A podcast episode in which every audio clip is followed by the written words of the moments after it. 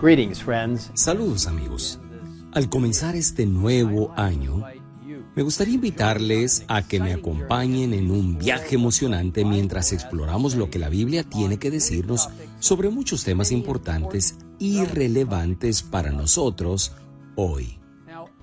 Como ustedes sabrán, los adventistas del séptimo día basamos todas nuestras creencias en la Biblia y solo en la Biblia. La iglesia adventista del séptimo día no tiene ni ha tenido nunca un credo establecido. En cambio, tenemos una colección de 28 creencias fundamentales que expresan lo que creemos que la Biblia enseña.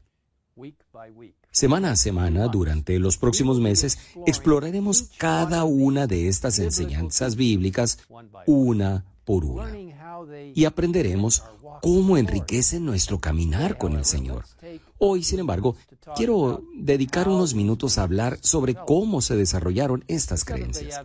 La Iglesia Adventista del Séptimo Día es un movimiento que comenzó a través del desarrollo providencial de la profecía bíblica para preparar a un pueblo para la segunda venida de Cristo. A mediados del siglo XIX, Dios levantó a un escéptico y reacio expredicador llamado Guillermo Miller para proclamar el mensaje del primer ángel de Apocalipsis 14.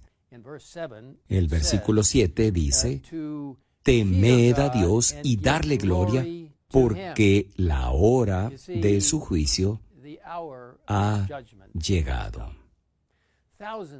Miles aceptaron ese mensaje creyendo que la venida de Cristo era inminente.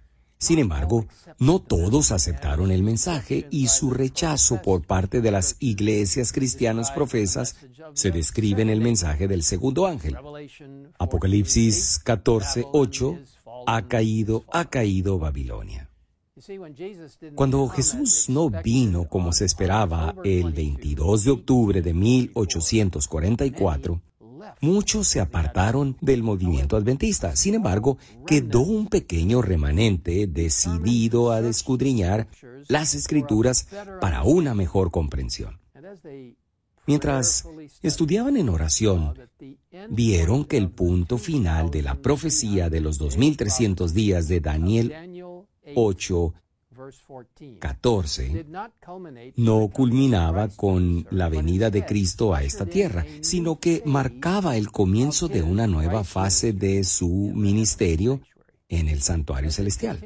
A medida que continuaron estudiando la Biblia en oración, con el corazón y la mente abiertos, se revelaron más verdades como el significado completo de los mensajes de los tres ángeles de Apocalipsis 14, incluida la importancia de guardar el séptimo día, el santo sábado de Dios. Otras enseñanzas bíblicas también quedaron claras como la no inmortalidad del alma y el estado de los muertos, la segunda venida de Cristo y más. Casi diez años después de este gran chasco, el pequeño remanente se había convertido en casi mil creyentes. Y aunque todavía no tenían un nombre oficial, tenían un periódico oficial llamado La Revista Adventista y El Heraldo del Sábado.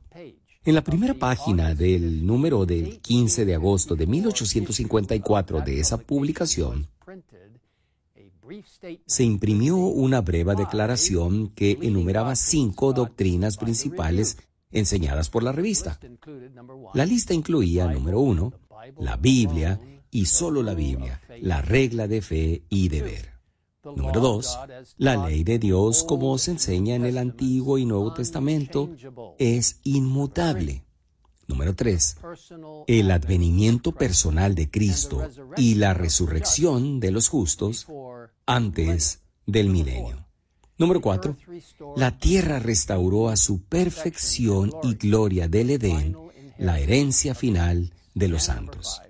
Y número cinco, la inmortalidad solo por medio de Cristo para ser entregada a los santos en la resurrección. En 1863, una fecha muy importante para mantener nuestra mente, el grupo se organizó oficialmente y eligió el nombre Adventista del séptimo día, reflejando dos creencias prominentes. Número uno, la importancia del sábado, el séptimo día. Y número dos, esperando la segunda venida de Cristo Jesús. La primera declaración formal de creencias de la Iglesia se publicó en 1872 bajo el título Una declaración de los principios fundamentales enseñados y practicados por los adventistas del séptimo día.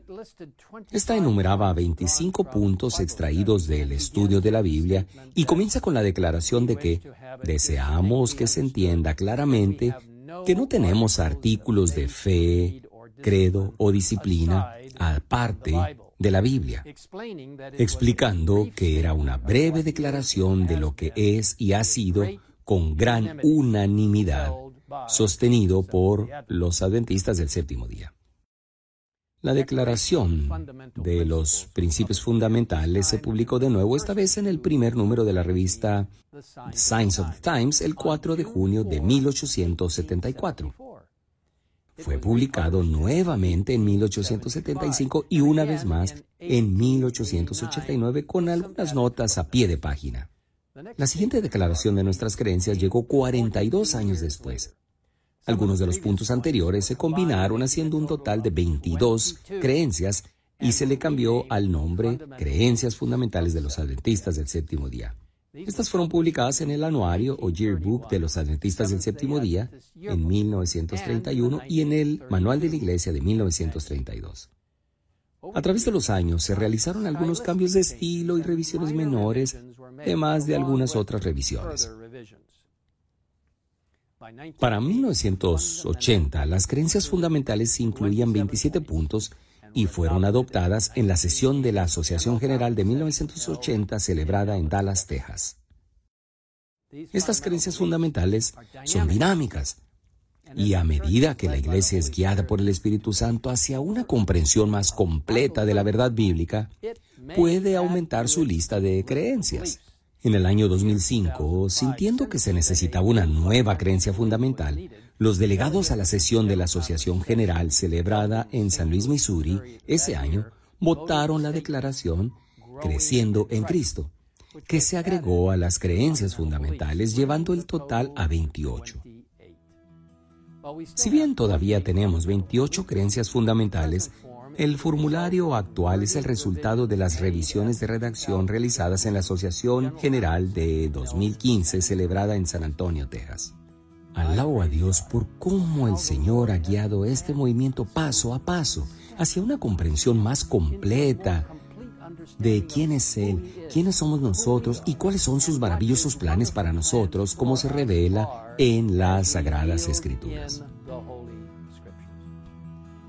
Espero reunirme con ustedes nuevamente la próxima semana mientras nos sumergimos más profundamente en la palabra de Dios.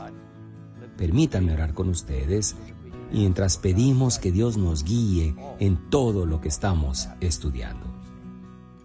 Padre nuestro que estás en los cielos, te damos gracias por la palabra de Dios. Gracias por dárnosla como tus preciosas instrucciones para nosotros, palabras de verdad y vida, palabras que nos ayudarán a encontrar claridad en nuestra experiencia diaria contigo y con otros. Pero lo más importante, que nos llevan al pie de la cruz, a la palabra viva, Jesucristo. Gracias por la palabra escrita. Gracias por la palabra viva y gracias por darnos una imagen clara de cómo será nuestro futuro, la eternidad contigo. Todo por la gracia y los méritos de Cristo Jesús. Lo pedimos en el nombre de Jesús. Amén.